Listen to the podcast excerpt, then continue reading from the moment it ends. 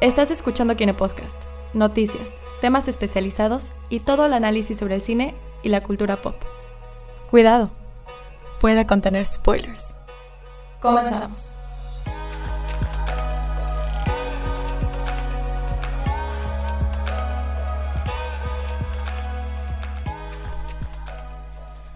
Hola a todos y bienvenidos al Kine Podcast número 53. Ya, ya, ya. Número ya empezamos diciembre. Vamos cerrando el año. Prácticamente logramos el, un podcast por semana. En, en números de podcast estamos a la par de un año. Nos tomó nada más otros dos para. No, para está bien. Buena, buen, buen ritmo. Es buen, un buen ritmo. buen ratio. Porque nos vamos de vacaciones, entonces. Sí, nos, va- nos vamos de vacaciones el mero 30, imagínense. Cerrándola con todo. Pero Bueno, bueno. Pero bueno, estamos empezando diciembre, mes bonito. No sé si ustedes sean eh, de que Christmas lovers o sean, sí. o sean Grinch. Yo soy como que el intermedio. Ni muy, muy, ni tan, tan. Yo soy Christmas lover en mi interior. No soy tan de poner mi casa toda decorada y todo. Puedo hasta no poner árbol, aunque sí quiero poner árbol, pero la Navidad está en mi interior y yo lo siento. O sea, me gustan las lucecitas, pero me estresa la gente comprando. Eso sí. A cualquiera, yo creo. Y eso que ya empezó la venta de árboles. Ya aprendieron aquí en... Aquí en la hermosa ciudad de Mérida ya prendieron el árbol de la Coca-Cola. Ah, Jesus entonces ya es Christ. oficial. No he pasado, no he pasado por ahí, quiero verlo. officially it has begun. Entonces... Solo, solo una vez en mi vida he ido a esa, cuando la ceremonia, cuando lo prenden, y fue de las peores experiencias de mi vida, porque estaba hasta a reventar esa cosa y ni siquiera lo disfruté porque tenían un show, pero como había, había tanta gente, estaba como atrás, de atrás, de atrás, así que no y vi como que nada. veías así de qué. Sí, y fue como que súper aburrido y estaba súper ingentada y dije, no, nunca más, y nunca más por ahí. Pero está bonito el árbol. Ajá, si vives en Mérida ya sabes, prenden el árbol de la Coca-Cola que lo ponen casi casi desde agosto. Entonces... Ujú, ujú. Ya todas las glorietas tienen pingüinitos. Sí. Así que it's always Aunque Christmas. siempre hay calor aquí, pero ponen los pingüinitos. Sí, la incongruencia, pero entonces No ya, importa. ya, ya estamos oficialmente en la temporada navideña. Em, pues, ¿quiénes nos acompañan en esta edición? Ya escuchamos aquí a, a todos los participantes. Falta uno que llegue, que esperemos que, que sí llegue. A ver cuándo llega. Ahí está, ahí está ya otra persona ya maullando. la mascota oficial. Eh, bueno, ¿quiénes nos acompañan aquí? Andrea Dager. Gerardo Novelo. Gina Gómez. Y Abraham Soloveitchik. Pues, este es un podcast un poquito atrasado. Realmente íbamos a grabarlo la semana, la semana pasada. Pero se entrecruzó la vida. pero se entrecruzó la vida y que aquí su servidor no había, vi- no había visto Frozen. Mm. Entonces, Y que apenas la vio hoy. y que apenas la vi hoy. saliendo del cine, todavía tienen las palomitas en la barba. Pero, ajá, hoy vamos a hablar en su mayoría, si no es que en su totalidad, de, de Frozen 2. Yes. Otra aventura congelada. Estuvo bonita. La disfruté. No vi la original, pero la disfruté. Sacrilegio. Me enteré en el camino hacia acá. I don't know. Bueno, he lo visto- bueno, lo bueno que Olaf te dio un buen recap. de Sí, el, recap estuvo No, bastante bueno y no ajá, ya, me la sé por osmosis, nada más de existir en internet. ¿sabes No, la trata? tienes que ver. Tienes que verla. Sí, Victoria me insiste. Y yo te estoy insistiendo aquí, déjate de Victoria. Victoria tiene más poder sobre qué veo y no Oh. veo. Pero, ok. Esa Pero en este momento la- estás bajo su Tío, poder. esa es la respuesta correcta, Gerardo. Has, aprendido. Saludos a. Victoria. Gracias. Un saludo a Victoria y por favor, haz que vea la primera de Frozen. Eh, pero antes de meternos así eh, al fondo, al fondo del tema, vamos a ver pues las pocas tres o cuatro noticias como que interesantes que estuvieron estos días en internet. Ha sido un mes muy lento realmente. Eh, ahorita lo interesante es que supuestamente la siguiente semana sale los nominados de los Golden Globes. Sí, el próximo lunes. Entonces, es el como que el pre-Oscars, pero vamos a ver a pura película que no ha llegado a los cines. Pero, ajá, muy probablemente. Yo creo que excepto Rocketman, Los pre-Oscars de verdad son los DGA, los Directors Guild Awards. ¿no? Pues, no, yo siento ¿no? que son los Golden Globes. Es que es como una combinación. ah, es que los que- Golden Globes, pues como es cine y tele, Mm. Entre, lo, entre, Ajá, entre los ambas. Golden y los, es- los que dices se, se dan como... se dan el brinco. Sí. Ya, I get it. Pero bueno, son el siguiente lunes, creo que va a ser en la mañana o en la tarde, realmente no estoy muy Usualmente es en la pendiente. mañana, creo. Sí, no estoy muy pendiente realmente de los, de los Golden Globes, pero pues allá va a estar la Qué nominación. emoción, Ahí ya viene la temporada de premios. Se los haremos saber apenas ya estén los candidatos. Y también se anunció que el director de... ¿Alguien vio Maze Runner en su momento? Sí, yo la vi Ah, no. dos veces. Es Que- yo, amigos, tuve mi época de, de super fan de las de novelas young adult distópicas. Así Ajá. que me leí todo Maze Runner y estaba ahí el día del estreno de la película. Y ya luego me valió verga para la 2 y, Y la 3. y luego la 3 nunca existió. Así que, pero sí, sí vi Maze Runner, creo que al menos dos veces. Y Estaba ok. la verdad no las vi porque el concepto como que ya no se me hacía wow en su momento. Y yo Ujú. no soy de las novelas de Young Adults, entonces, Nunca ¿Cómo fuiste que? un young adult, Abraham. o sea, vi Siempre ha sido un señor en el interior. Exactamente, un amargado. vi Twilight, pero... porque Nah, no- pero eso pero- es, eso pero porque no young sabía- adult barato. Pero porque no sabía lo que yo- a lo que me estaban llevando. Me dijeron, es de vampiros. Y dije, va. Ajá, ay, amigo. O sea, sí, pobrecito. técnicamente no te mintieron, Ajá. pero creo que tampoco te prepararon. Ajá. Es que teniendo en cuenta que fui con varios amigos, típica época de secundaria en la que son tus salidas comunitarias al cine y, y entran como 50 cabrones y te están cagando de risa todos. Sí. Entonces, como que yo fui parte de esa bolita y vimos Twilight y fue de, güey, ¿qué es esto? Pero, ajá, bueno, el director de Maze Runner, regresando al tema, el, aparentemente Ah, sí, el de la... eso estábamos hablando. Sí, aparentemente el de la primera película nada más, no sé si fue el mismo para las siguientes, realmente Al parecer no. desconozco, eh, va a dirigir, o se rumora que va a dirigir una nueva película del planeta de los simios. Ah, Uno. Interesantísimo. ¿O qué tal? Así, súper Punto chido. número uno, ¿por qué otra película del Señor de los, del Señor de los Anillos? El. Señor de los El Planeta de los Señor de los Simios. simios. el planeta de los simios. Pero ya vimos, o sea, va a ser como tipo Star Wars, que hay la trilogía original, luego están las precuelas y ahora están planeando hacer secuelas o qué. No sé, y el planeta de los simios de por sí tiene como que su universo extendido, Es medio que, complicado. Además tengo idea de que como que no tiene muchos fans, pero los fans que tiene están así como súper... Súper intensos. Ajá, como queremos más de esto. Y no voy a mentir, el personaje de Andy Serkins es como el simio muy interesante, con muchas facetas. Entonces, pero, E- Esa Hasta actuación ahí. del método en su mejor, en su mejor expresión. o sea, la verdad, o sea, el CGI. el, el simio actúa mejor que varias personas que he visto este año, ya sabes, entonces... Sí, o sea, Ah. están diciendo que. Están diciendo que lo Disney, como, pues, si no sabían, Planeta de los Simios es parte de 20th Century Fox, entonces le pertenece a Disney. ya le pertenece a Disney. Obviamente Disney, cualquier oportunidad de, de hacer algo súper rentable lo van, a, lo van a hacer y aparentemente están preparando una nueva película de esta franquicia. Ok, correcciones. Bueno, el director de Maze Runner, que es el director este, se llama Wes Ball. Y sí dirigió las tres películas de, de. Maze Runner. Y sí hubo una tercera y yo no sabía. Yo pensé que habían descartado la de tercera, pero esa fue en Divergente. Ah, detergente, sí. Sí. Maze Runner sí tuvo la tercera, que se estrenó el año pasado en enero. Y creo que nadie se enteró. wow. Es que yo me acuerdo que esa tuvo sus pedos allá porque Dylan Minet se, Sí, sí. se cierto. rompió se casi, la casi pierna. todo y tuvieron que esperar la grabación. Y ahora Mm. los actores son demasiado, este, y ahora los actores son demasiado Viejos como famosos, para- viejos y famosos Sí. como para salir, ¿no? Son más adults que young. Ajá. No sé. Pero ajá, realmente eso es un rumor, no está 100% asegurado, no hay ninguna fecha de estreno, ni un guionista como que asegurado con el proyecto, entonces es nada más como que algo que salió Son en estos rumores, días, son son rumores. But like, do we care about otra película, otra so. franquicia No. del señor? Nah. de- Ni siquiera terminé de ver de los- la Ey, trilogía ey, nueva. espera, la trilogía nueva está chida. Eso me Es una buena trilogía, o sea, a comparación de lo que habían hecho con la de Tim Burton y las anteriores a esa, la verdad, Planeta de los Simios... Vi la primera, vi. las nuevas estuvo ¿Cómo bien. se llamaba? Dawn of the Planet of the Apes, algo así. Es que igual la traducción en México estuvo de la chingada con todo el respeto debido a, a las personas que hacen las traducciones. O sea, porque la primera era Rise of the Planet of the Apes, que era como el Ajá. amanecer del planeta de los simios, y la llamaron el planeta de los simios evolución o, o al- algo así. Sí, y la, La, dos- la, la dos fue revolución, o sea, Sí, sí. evolución con la R entre Genio. paréntesis, ¿sabes? Ajá. Así como que genius. Perfecto. Como que claro. traducir, traducir es mi pasión, ya sabes. y la última creo que ya fue Guerra del Planeta de los Simios, no sé qué fue. Que en, en Estados Unidos se llamó War, War of the Planet of the Apes, o sea, tenían sus, sus Sí. cosillas Su por allá. Chiste. Era un chiste recurrente, pero aquí pues mexicanos. No, o sea, esa es la noticia en general, ¿no? Que va a dirigir, va a dirigir aparentemente una nueva película de esta franquicia, pero no hay ni actores, no hay nada, no hay nada como que asegurado con el proyecto. La otra es que Estudio Ghibli, para los que sean fans de, de este bonito estudio con películas muy, muy chidas en cuestión de animación, yo no sabía que ellos no venden sus, sus filmes de, como que de manera digital en Occidente. Bueno, en general, ¿no? en general, según yo.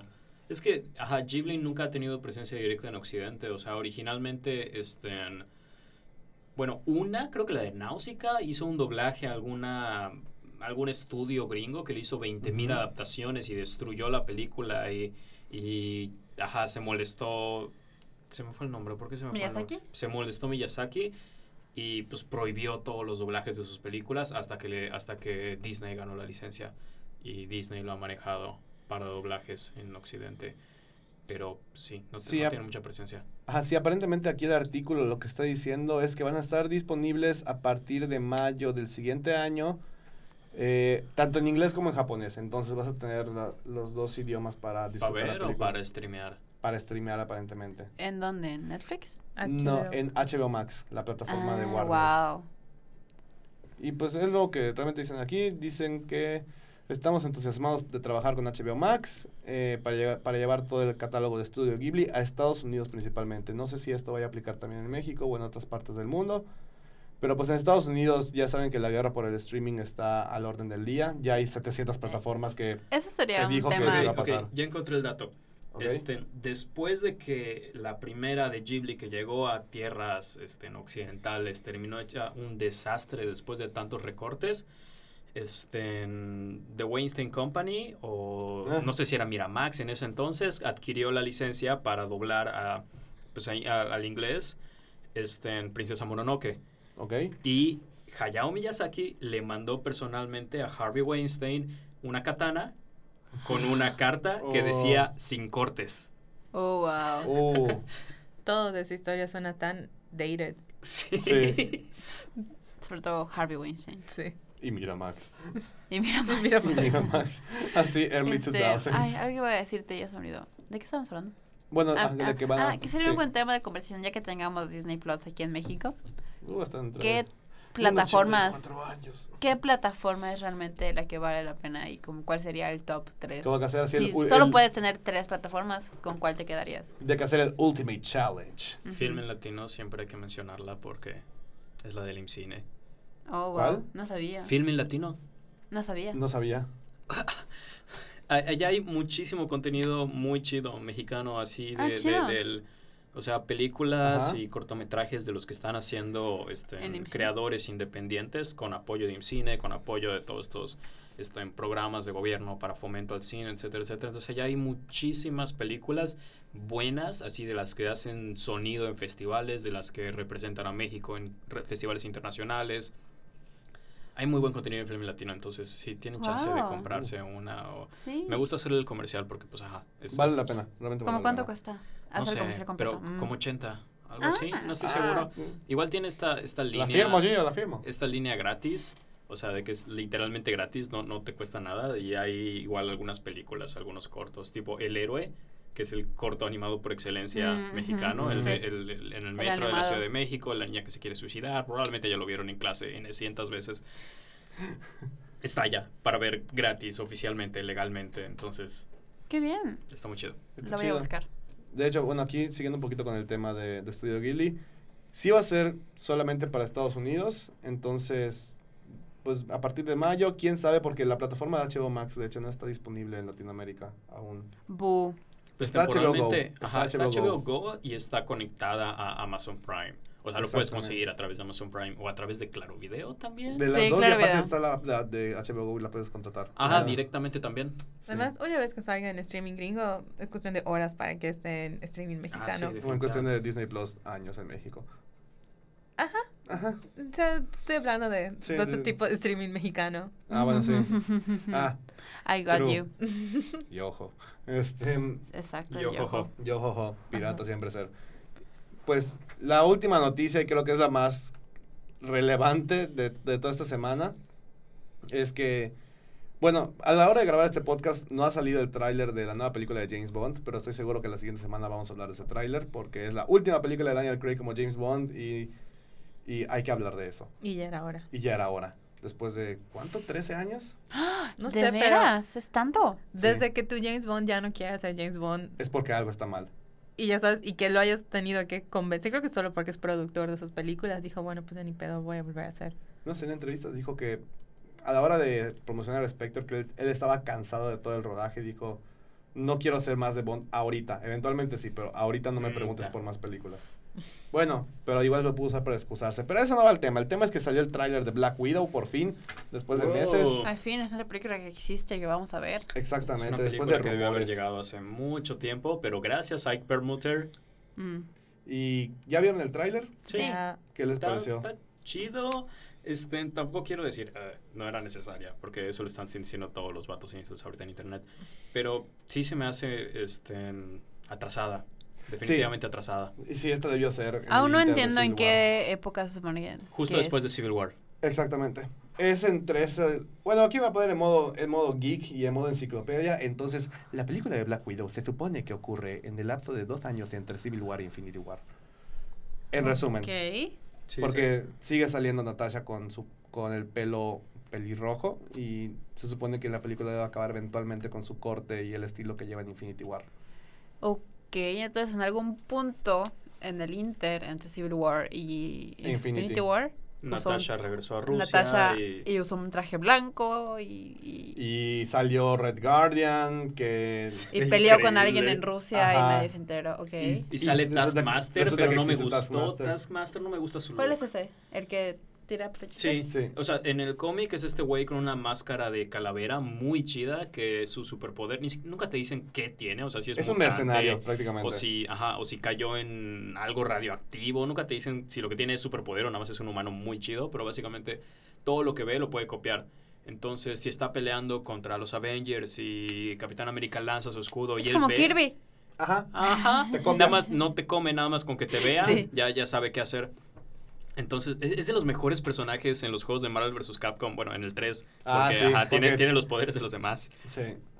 Güey, claro que sí. Está re chido porque carga el escudo y también tiene arco y flecha y a veces sa- saca una... este, ¿Puede Otra- cargar, a, una- una ¿puede cargar a soga. Mjolnir? No. Ah, chatas. O sea, puede agarrar un martillo y Y lanzarlo como, Mjolnir, pero no, es. Eh. Point is, es de mis villanos favoritos de, este, de los cómics y en esta película se ve muy X. O sea, ni siquiera tiene la calavera. Se supone que al final ya debe acabar Mm. con la calavera, pero pues ajá. Es como Es- ajá, Ewan es- es McGregor es el- Birds of Prey, que al final supuestamente tiene que salir con la máscara negra. ok. Exactamente. ¿Y David Harbour quién es? David Harbour hace un personaje que se llama Alexei. Gracias, Mm. Marvel. Gracias, Nice. Marvel, por tanto.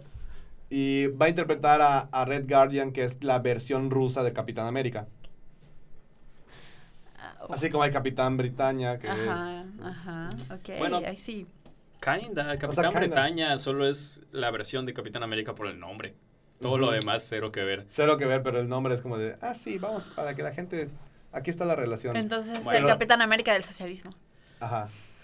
De, Socialismo. ah, es es un chiste local, ¿no? Chiste local, chiste No hace falta explicarlo. Sí. Este, bueno, el hecho de que esta película se haya trazado tanto se lo debemos a Ike Perlmutter. Perlmutter, no sé cómo se pronuncia. Era, es uno de los pesos pesados en Marvel Disney. Y por mucho tiempo, cada vez que Kevin Feige o cada vez que alguien en Marvel quería hacer una película, tipo, ajá, Capitana Marvel y eh, Black Panther y Black Widow, se supone que iban a llegar muchísimo antes de cuando llegaron. Pero cada vez que querían avanzar esos proyectos, Ike Perlmutter se ponía y decía, no, nadie va a querer ver una película sobre una superheroína, nadie va a querer ver una película sobre un superhéroe negro. Y eventualmente Disney lo sacó y apenas lo sacó, entraron en producción este, en. Capitana Marvel y Black Panther. Y ahorita por fin Black Widow. Ah, el tráiler, de hecho, nos lo mostraron en la D23. Es casi el mismo tráiler. Lo que nos mostraron completo fue la escena de la pelea. Para los que ya vieron el avance, cuando ella se topa con su hermana en el, como que en el ¿Sí apartamento. es hermana de verdad o nada más ahí dicen hermana? No te lo dicen. Se Mm. supone que es hermana porque fueron entrenadas Ajá, en la misma en el agencia misma agencia y todo el rollo. Pero es una secuencia muy chingona. O sea, realmente muy chingona verla. Eh, el inicio del tráiler, que son como que fragmentitos de, de Age of Ultron y de las otras películas en las que ha salido Scarlett Johansson también fue igual. La manera en la que nos presentan a Red Guardian también. O sea, muchas cosas ya las había visto yo, entonces no me sorprendió tanto el tráiler. Pero sí, algunos diálogos nuevos, eso estuvo chido. Y escuchar a David Harbour hablar en Mm. ruso también está, está muy cagado. Alexei.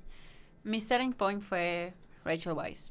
Rachel Weisz. Mm, sí, Ella, con- donde sea que esté, lo voy a ver. Desde, desde The Favorite se volvió así como que una actriz que... ¿Se volvió la favorite? La, Ah. sí, se, volvió la favorita. no lo viste venir, ¿verdad? Y bueno, esto es No, de no lo vi venir. lo primero que tenemos de Marvel desde un silencio inusualmente prolongado, ¿no? Pues no, Sí. no inusual, ¿no? Porque sabemos Bueno, que... O sea, desde Spider-Man, me refiero. Ajá. Prácticamente. ah, Perdón, medio año. Este, prácticamente un año casi después de Spider-Man Far From Home se va a estrenar Black Widow, mayo. Mayo. Más o como menos. 10 Como 10 meses. meses. Es el tiempo más Más pausa, largo esa que- pausa más larga que entre nos hemos películas. sin Marvel en un buen y, tiempo. y sí. creo que está bien porque fue los últimos dos años fue puro bombardeo de Fueron películas como de tres Marvel. películas al Oye, año. pero ¿en, Sí. qué, ¿en qué punto hemos llegado que 10 meses entre películas se siente como mucho? Sí. ¿Se acuerdan cuando había una secuela cada tres años? Sí. Y decíamos, "Guau, está yendo muy Frozen tuvo una secuela güey". después de 6. Bueno, ¿Cuál otra? Bueno, este, Dumb and Dover tuvo una como 24 años después. Ah, bueno, ahí nos metemos. Este. Ya si nos vamos por, eso, por esos... Doctor Dolittle creo que es una secuela, creo, no de es la una original. secuela, ¿no? es un remake. Es un remake. Ah, Bueno, ok, readaptación del libro. Doctor Ujú. Sleep. Doctor Sleep, después Ah, de wow. casi 40, después de 40 años estrenó la secuela de The Shining. That's cool. ¿Hay Metrópolis 2? Vamos a Debería. ponernos en modo secuelas. Debería. No, pero en general el trailer está muy bueno. A lo mejor ya hacemos evento porque realmente va a ser el primer, va a ser creo que el primer evento si es que al final decimos que sí lo hacemos. Porque ¿Del 2020? del 2020, porque no hay Godzilla se, se atrasa hasta 2021, noviembre. o No, noviembre, 2020. Noviembre de 2020. Sí. Ah, pensé que fue el año completo. No, no, no, 2020. No. Ah, 2020. Es, este vato no hubiera sobrevivido. Un saludo al, al, Al a- vato. al ¿Cuál vato. es, cuál es la otra? Tú de- sabes quién eres, vato. Sí. Ok, ¿cuál es la otra de Marvel del próximo año? Eternals, esa sí la vamos a hacer. Ah, Ah, pero más que Black Widow falta, ¿no?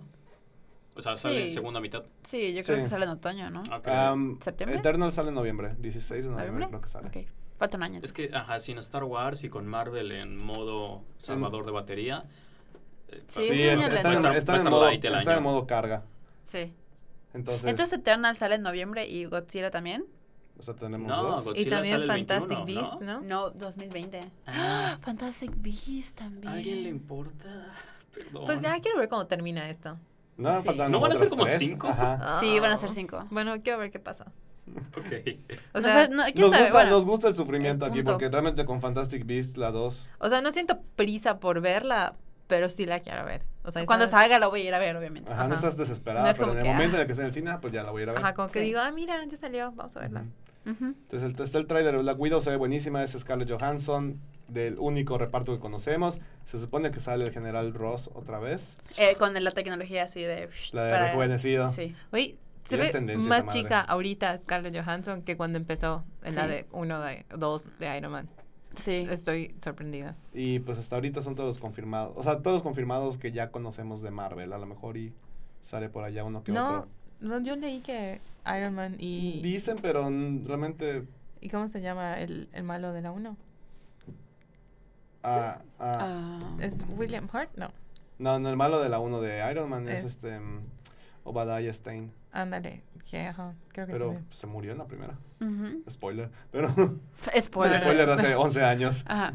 Pero bueno, ajá, ya está el tráiler, véanlo, se ve ¿Qui- muy ¿Quién chida. sabe? Lo que más me intriga es cómo va a caber dentro de la Porque luego dicen, timeline. Ajá, es que hay muchas teorías, entonces no me quiero especular gran cosa. ¿Y cuál, es el, cuál va a ser el punto? O sea, supongo que van a tener un punto para hacerla, más que vamos a hacer una Pues película Black que- Widow. es que es tan Sobre todo que ya está muerta. Es que como es antes de todo el desmadre de Infinity y Endgame, ¿Qué información nueva vamos a obtener Pues de a esto? ver, Es que nos ¿Cuál van a su tener origen? que tirar encima, porque ¿qué, qué interrogantes tenemos sobre Black Widow? solamente de dónde viene, De si su su nombre. Exacto, o, o sea, exacto, pero son interrogantes tan grandes que no son el tipo de interrogantes que te, o sea, una cosa es, este, ¿en qué le va a pasar a este personaje que estamos, a- que nos quedamos viendo que está a punto de morirse? Y otra cosa es, este, en, ¿quién es esta chava? Porque no sabemos nada de ella. Y puede ser que conozcamos una nueva Black Widow o algo. O Porque sea, es que cualquier cosa la van a tener que introducir en la misma película. No hay, no hay ese gancho que ya no estamos, ya estamos acostumbrados con las películas de Marvel. Exactamente. Vamos a ver, porque realmente esto ya es un, ya son nuevas fronteras para el estudio. Entonces, va a estar interesante. Vean Nuevos el tráiler, espérense a ver si armamos el evento. Yo creo que sí lo vamos a armar porque sería el primero del año hasta mayo. Porque Sí. hasta ahorita no hay otro estreno en- No. como que muy, muy Grande, relevante. no. Ah, grande. Así que esténse pendientes de las redes y vamos a cerrar la sección de noticias y pasamos al tema principal, que es irnos mucho más allá a un reino que se llama Arendelle. Entonces, vamos a hablar de Frozen 2. Ya pasaron dos semanas. Ya podemos prender ahora sí el cubo del spoiler. Gracias. No tienen, no tienen excusas si no han ido a ver Frozen, así que. Exactamente. Se los dice alguien que la Se los dice alguien que vio la película hoy. Y la neta, bueno, yo- eh, así rápido mi comentario. Está muy bonita, me gustó un chingo. Mejor que la 1. Sí. Tiene más cosas cagadas, pero. Bueno, es que no sé.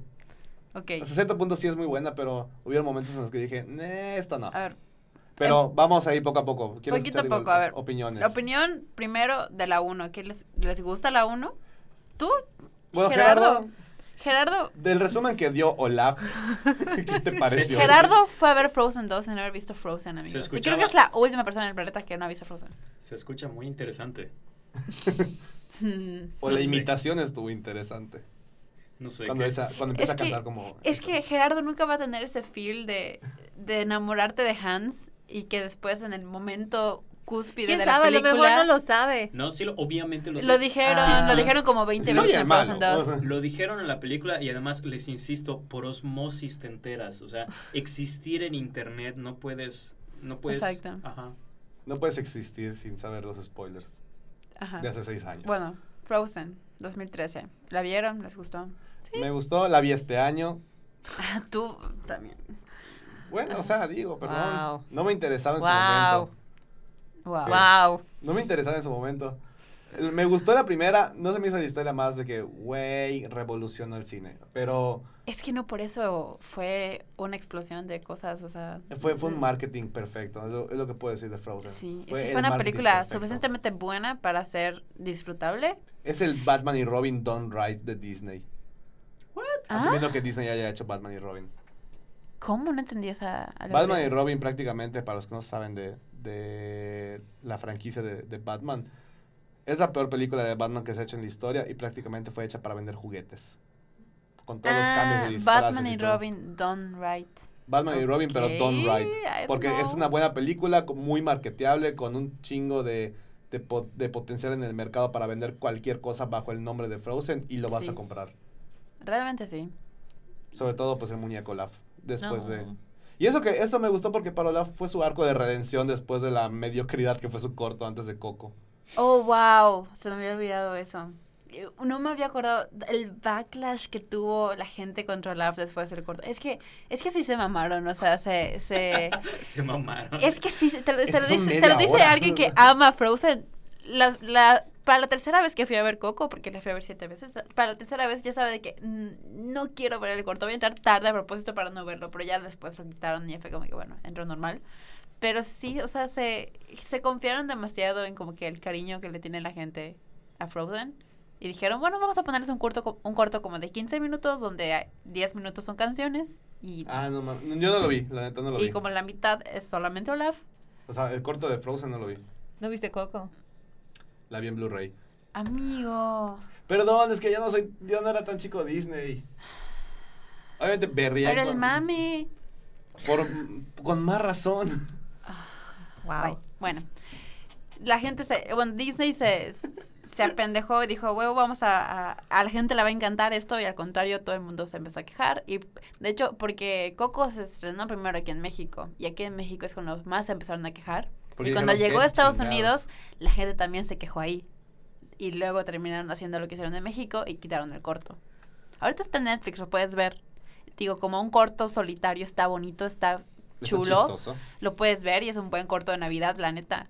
Pero si quieres ir a ver Coco, ya te gastaste tus palomitas para cuando termine el corto, porque dura un montón. Y pues todo es Yolaf, así que sí. Estaba hard to get through. ¿Pero te gustó Frozen 2? Amé Frozen 2. No vieron la cara que me puso ahorita. Fue como de, amé. Frozen 2". Estuvo bonita. O sea, la música estaba chula, la animación estaba bonita. La animación está impecable. La- la- así Disney se la rifó con esa La animación. narrativa se me hizo una ejecución muy, muy... La palabra no es simple porque no quiero este, decir que la película es mala, pero muy al pie de la letra del viaje del héroe. Porque Sí. el, el- el cruzar el umbral es, literalmente literal un cruzar cruce el del umbral. umbral. El El entrar ya- a la caverna más profunda es entrar a la caverna más profunda. o el llamado fue literal un, llamado. Exacto, o sea, se- se me- o sea, no es crítica ni a la- alabazas ni nada, nada más se me hace muy peculiar lo literal que fue el viaje del héroe de Elsa.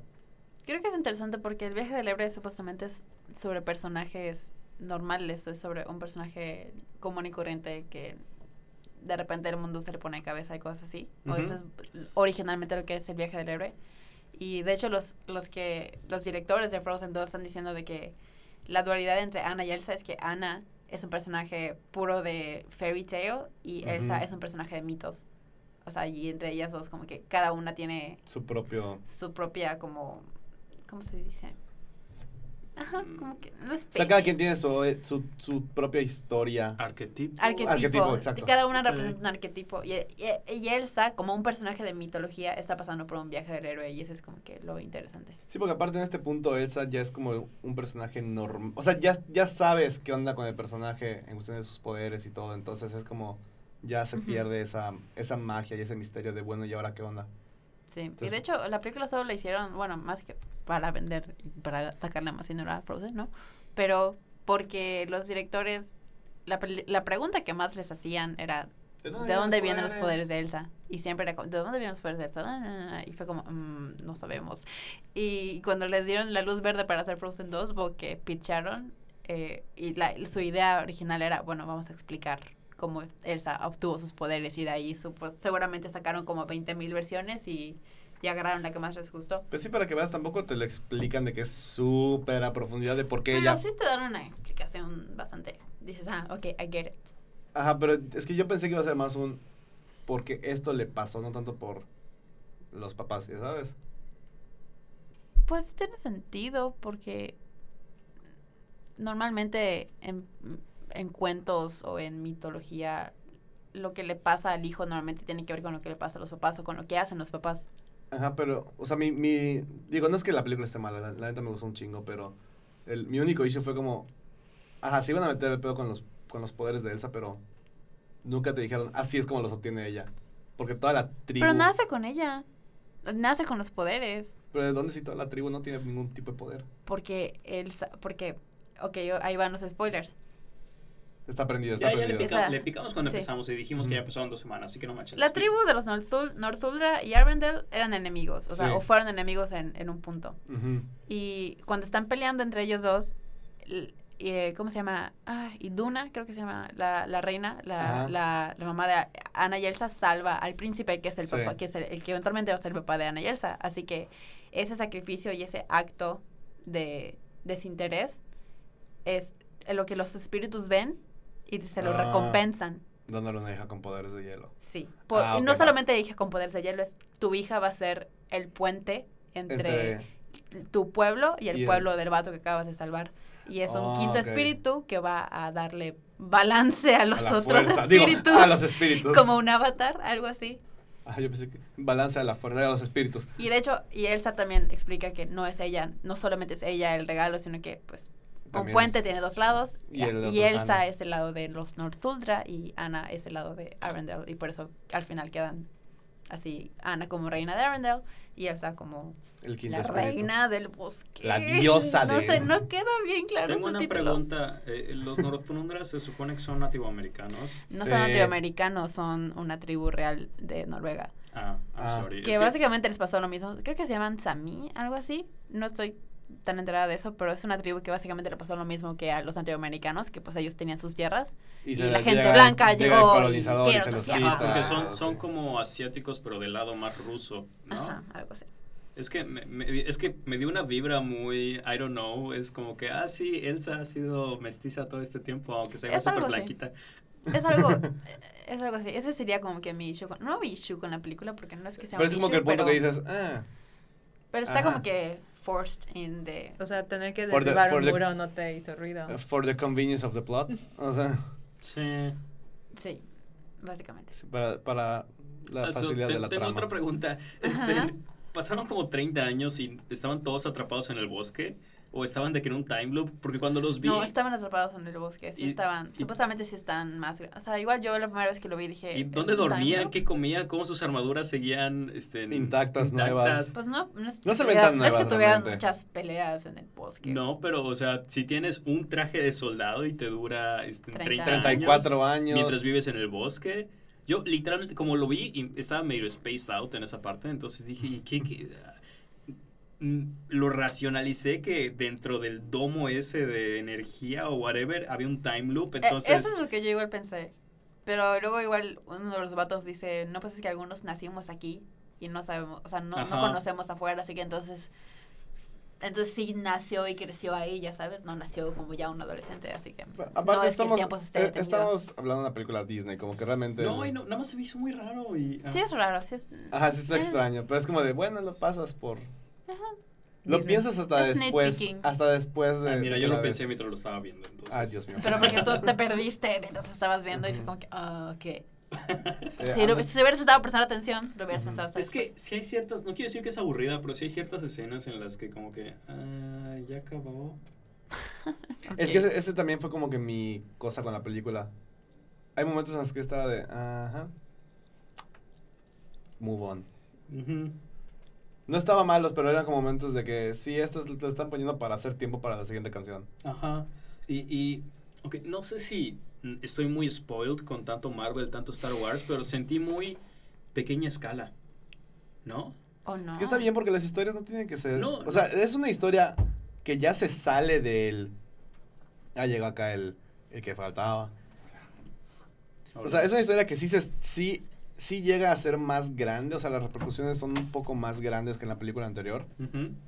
Pero es una historia más épica, pero no lo sientes tan épico porque son personajes y en teoría siguen estando en un lugar que ya conoces. Solo que en, una- en la parte no explorada. Sí. O sea, no, no van a otro país o otro, o a otro universo en forma, solo como que van a un portal. A mí me hubiera gustado que destruyan Arendelle. Eso hubiera estado chido. O Sí. sea, Apliquen la Thor Ragnarok. O sea, ajá, o sea, hubiera sido más simbólico de que, bueno, que se destruyó el palacio, pero pues como desde un principio ya la gente estaba afuera, pero, entonces, ¿sabes? Como que los gigantes de piedra piedra. son peligrosos. Bueno, siempre no van a destruir la presa. Y se destruye la presa. Bueno, va a destruir Arendelle. No, llegué y... Llegué en mi tuve- caballo de agua, así todo Ajá, bonito, y. Ajá, y... Ajá, y dice, y luego, ay, se congeló, pero no, aquí estoy. Entonces, ¿sabes? Y Olaf desapareció, pero no, aquí está. Entonces, como que, o sea, ¿sabes? Es como que dices, ah, ok, siempre no, y, ah, siempre no. Entonces, sabes, entonces, que lo entiendo, es de Disney y todo, pero creo que hubiera, o sea, no hubiera estado de más destruir Arendelle y volver a empezar. No creo que ningún niño se hubiera traumatizado por eso. De hecho, Andrea, tú no, no, no nos has comentado, ¿te gustó Frozen 2? O sea, sí la disfruté, pero lo que le iba contando a, a Gerardo es que todo lo que me gusta, que sí es cierto, está muy bien hecho y todo, siento que ya, o sea, como que la primera sorpresa ya lo había visto en, en la 1, ¿no? De que, ay, qué padre que sigue siendo siempre la relación de hermanas. Bueno, sí, pero ya lo había visto en la 1. Y ah, tiene su, su canción súper épica y todo. O sea, sí, pero también ya lo había hecho en la 1. Y Elsa se encuentra a sí misma, que también ya lo había hecho en la 1. O sea, eso es como que todo lo que me gustó, sí está muy bien hecho y sí funciona y todo. Nada más siento que ese como factor sorpresa. Ya no está tan... Ajá. O sea, ya te sigue sorprendiendo, pero dices, es que otra vez. Y al menos a mí, o sea, cuando, porque yo como Gina, o sea, no quise escuchar ninguna canción hasta como verla en, como en el contexto donde deberías de escucharlo. Entonces, y también la vi en español, ¿no? Entonces vi, entonces cuando canta mucho más allá dije, ay, qué padre, pero detrás de mi cabeza estaba, bueno, sí, pero me acuerdo que cuando fue Libre Soy, o sea, ya sabes, como que, no sé si porque era primera vez que lo veía, como que siento que lo disfruto un poquito más, a pesar de que sí está muy bien hecha y está muy bonita la canción y todo lo demás. Entonces, como que ese factor sorpresa o novedoso, no, sé- no sé cómo explicarlo. Como Ya que el, el- Es que realmente con Frozen, parte de lo que pegó mucho fue Let It Go en su momento. No, hay que, como dices, primera vez de que De que estás viendo ese tipo de historia, Ajá. personajes que ya tienen un contexto nuevo en, dentro Ajá. de algo que ya es conocido. Entonces, y aparte yo sí siento que debió de haber habido un malo. O sea, una figura así de, De que diga yo soy el malo. sí. O sea, siento que por eso a lo mejor se sentía un poco como sin rumbo en algunas partes, de como tú dices, solo estoy como en transición de una canción a la siguiente. Entonces, siento que quizás hubiera beneficiado un poco más con eso, pero, o sea, está diseñada para no estar mala, ¿sabes? Y, Sí. o sea, es, es, es eso, ¿no? Y pues o sea, obviamente la animación está mucho mejor, la música está muy buena. Y para mí lo mejor de la película es el recap de Olaf. O sea, eso para mí así, pues creo que me reí más que la niña sentada al lado de mí. Por Dios. ¿Puede, puede haber un crossover con Luis. Oh, wow. Sí, lo quiero. Por favor. lo necesito. Netflix, hazlo. Creo que ah, ah, Netflix. Netflix hace todo ahorita. Ok.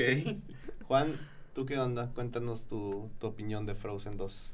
Pues me gustó, me gustó la película, realmente, digo, es el Last Jedi de Frozen, ¿no? O sea, siento que está, tiene ese tono de, de oscuridad medio rara, Eh, como que es una seriedad que dices como que esto va, va en serio, pero hay momentos que pues no te lo, no, no te lo tomas en serio, ¿no?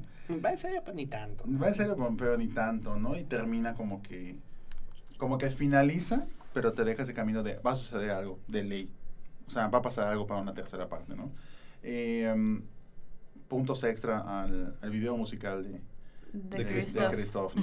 Eh, No, no, yo la- ahorita fue, fue mi, güey, se lo, se lo lleva. La primera vez que lo vi fue como, no estaba entendiendo qué estaba pasando. O sea, contexto de mi vida es que yo amo a Jonathan Groff. Jonathan- el que hace la voz de, de De Christoph. Christoph. Es, desde que salió en Glee dije, ya, eres mío, te amo. Y ha hecho cosas muy chidas y canta muy bien. Es un actor de Broadway consolidado. Y cuando salió en Frozen, o sea, cuando anunciaron, va a ser Jonathan Groff la voz de, una- de un personaje de Disney, y dije, güey, qué chido, que cante. Y luego no cantó. Sí tiene una canción en Frozen, pero es una canción muy simple, como de 30 segundos con, Ujú. con Sven. Y dije, güey, qué pedo que desperdiciaron a Jonathan Groff. Y ya para esta película, pues seguramente dijeron de que, güey, no vamos a desperdiciar a Jonathan Groff de nuevo, vamos a dar una canción. Y sé que dijeron, Christoph va a cantar, dije, perfecto, voy a tener mi escena de Jonathan Groff. Y no era lo que esperaba. Como que esa escena, yo me esperaba así un número musical mucho, mucho más como que serio y como que grande. Pero luego ya entendí, bueno, Christoph no es el protagonista, así que no podían darle un número serio y grande como los tiene Elsa, así que tenían que ir por otro rumbo. Me parece súper ochentero y chingón, me Pero además Exacto. hizo la voz de todos los reinos. Entonces es como ¡Exacto! 18 Jonathan Groffs Eso en uno. eso, que, eso que estaba viendo en una entrevista de que es los la voz de Christoph, las armonías de Christoph, la voz de Sven, las armonías de Sven y luego todos los coros de todos los, los renos. Y es como, verga, si tiene como 30 tracks esa canción y todos son Jonathan Groff. No, sí, cuando yo la estaba viendo, volteé a ver a Juan con cara de, es en buen, es, sí es neta lo que va a pasar. desde que Cuando- se cuando apoya empieza- del tronco. No, cuando empieza a hablar Sven fue así de, es neta que vamos a ver esto. Y dije, perfecto, encaja, fits. Ya. E- Eso me gustó mucho. La música realmente es bastante mejor, yo diría que incluso, o sea, me- mejor que la 1. Es, bueno, sí, es, que es más épica. Por la historia que presentan es más épica. Ajá, ok. Sí, pero Digo, no superas, la- no superas un Let It Yo Go, diría que es más maduro. O sea, lo que puse en el review de, de Kina Cruz, por cierto, vayan a verlo. Que lo vayan a checar en nuestro canal de YouTube. Es que se siente un poco más madura, no es como que sea más épica, sino que, o sea, en la 1 tenías, este, For the first time in forever. Y luego Ah, sí. eh, la de los trolls, y luego la canción de amor, que es así bien juguetona entre Hans y Anna. Luego la Do de you los want to build a renos. snowman? Do you wanna build a snowman? Ay, que sí, es como que- cierto. la única realmente épica y big era Let It Go. Y aquí como que todos tienen una sensación de como que grandeza y hasta la Sí. canción de Love, o sea, se llama When I'm Older, así que está hablando de su madurez y como que, que cuando crees que va a entender las cosas. Samantha. que, Samantha. Hoy subió una foto Josh Gad que estaba fue a Disney, estuvo en Disney World, se encontró con una cast member que se llama Samantha y ya ves que tiene sus Oh. tags. Dice, dice Y se toma una foto como que ¡la encontré! Y estuvo, estuvo bien bonito. Eh, y así, pues eso, yo siento que es- más que nada es la, la madurez en la música y que es lo que a mí me gusta los musicales, que sea una canción que realmente se sienta parte de la historia Que y no solamente una canción. Eso es lo que a mí no me gustó de, por ejemplo, de Greatest, The Greatest Showman, que Era solo eran canciones que podías ponerle un beat pop y podía ser Ajá. una canción genérica. No tiene nada que ver realmente con la historia. La única que se salva es la de Zac Efron y Hugh Jackman que cantan en un bar. Esa sí Mm. tiene que ver con Mm. historia y tienes que tener un contexto de qué está pasando para tener la canción. Ese tipo de musicales que me gustan, como que tienes que saber qué está pasando dentro de la, de la historia para que la, la canción tenga sentido. Y pues es lo que siento con, con las canciones de Frozen 2, que si las escuchas sueltas es como que, mm, ¿qué? Pero ya que las ves dentro del contexto, entiendes Tienen, como que... ah, sí, tiene ya. mucho sentido. ujú. Eh, realmente mi aportación musical a esta película, o lo que yo considero la, la- una de las aportaciones musicales, es Panic at the Disco, cantando Ay, Into the! Unknown. Y por qué no, también David Bisbal lo canta chingón. Oye, pero la Wizard, Wizard se echa la canción Está de Christoph también. Sí. Muy ¿Sí? buen cover. Sí, No he en, los, en escuchado los el cover. créditos. No, en los créditos. Es que nos salimos corriendo. Ah, lo siento. Sí, en los créditos. En los créditos, este, ajá, eh, Wizard canta, bueno, Sí. eh, Está en Rivers el Cuomo soundtrack. con Wizard canta la versión de Christopher y me gustó mucho porque me gusta mucho Wizard. No conozco Nice. Wizard, pero está buena la canción. La es este, en la banda por excelencia de fuckboy noventero, nerdy. O sea, pero no... no y los ok, ves ahorita y se ven no, súper wan- grandes. wannabe fuckboy. Son los que cantan Loser, ¿verdad? Eh, eh, creo que ese es de Beck. Cantan- Ah, no, cantan The de- Seeker. No, ese es de Beck. No, la de la película, que es la de Teenage Dirtbag. I'm teenage dirtbag, Son ellos, baby. ¿no? Desconozco. ¿No? Ah, no sé. Cantan es The de- Seeker en Guitar Hero 3. Que es de la película esa. Loser o algo así, Eh, de no- Jason. No, no son The Seeker. La que ¿No? tienen en Ah, Guitar no. Hero es eh, My Name is Jonas. También My Name is Ah. Jonas. The Seeker no es de ellos, güey. The Seeker, ¿quién la cantaba? No sé. Da, da igual. Nos desviamos. Point is. Wi- Siempre Wizard- pasa esto que nos desviamos. Wizard es good. Rivers como es un eterno adolescente, entonces le queda perfecto la canción. O sea, es como un choice que no vi venir para un cover. Ya sabes, Wizard en Frozen 2. Es, no, no, Pues es que cuadra. están haciendo toda su carrera hacer covers.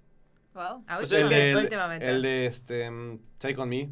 Pues es, que, buenísimo. es que todos, o sea, Wizard no ha sacado un álbum realmente bueno desde principios de los 2000 entonces, o sea, han, han sacado varios álbumes, pero están muy X y el güey Rivers Como sigue queriendo recapturar este, ese sonido que tenía a mediados de los 90 que ya no funciona porque el güey ya no es un adolescente de corazón dolido, sino que ahora es un güey cuarentón casado con hijas, entonces, pues, ¿qué onda? Ah, con razón hizo Frozen. Entonces, este. Bueno, creo que sus hijas está- ya, ya es- no están en la edad, no sé. El punto es que eh, alguien en Twitter hizo una cuenta que dijo: Voy a tuitear todos los días, arroba Wizard, hagan un cover de África de Toto. Y como por tres Oh. meses esa cuenta estuvo molestando y chingando y chingando a Wizard hasta que ¿Lo hizo? sacaron un cover de Rosana de Toto. Y al día siguiente al día siguiente sacaron su cover de África de Toto y le fue tan bien a ese cover de África, o sea, fue la primera lo ¿El primero primer hit? el primer hit que tuvo Wizard en décadas, en una década casi. Entonces, este sacaron todo un álbum de covers. Oh, wow. Y me gusta mucho porque esto va a sonar un poco como insulto a la banda, pero aunque se escucha indudablemente Wizard, o sea, el sonido de la guitarra, la voz de Rivers Como, el ritmo de la batería se escucha muchísimo como Wizard, es, son, son calcas de las canciones originales. Wow. Entonces, o sea, tiene este balance o este, esta contradicción en donde es indudablemente Wizard y sin embargo son idénticas a las originales. Entonces, no sé si eso es creativo o poco creativo. I don't know. Hacen covers ahorita. Ahora son banda de covers. Y pasando, pasando ya un poquito más a, por ejemplo, la historia en general. De, de Wizard. Se conocieron en la Wizard. universidad. Este, Ya, ya que aquí Gerardopedia nos, nos dio el, el, el catch-on. en- lo siento, me- se me hace. No, es este- de mis datos curiosos favoritos. No, la historia de Frozen 2. ¿Cómo la sintieron? Era una historia que... De, de hecho, si investigan cuando se les pregunta a los, a los directores, oye, ¿y cómo es que al final dijeron vamos a hacer una, una secuela aparte de todo el marketing? Fue un... Pues sabíamos que había algo más que contar. Sí, porque el Frozen termina realmente con todas las relaciones apenas empezando, porque Ujú. Elsa y Anna están saliendo de años de no hablarse y apenas están retomando esa relación. Christoph y Anna apenas están empezando a a salir. salir. eh, y Olaf apenas acaba de nacer. Así que, pues, como que se dieron cuenta que terminaron la película en un punto en el que, pues, todos están empezando realmente a, como que a vivir sus nuevas vidas. Así que, pues, creo que de ahí se agarraron. Sí, e- ese era el, ese era el chiste que dijeron. "Va- Sentíamos que había algo más que contar.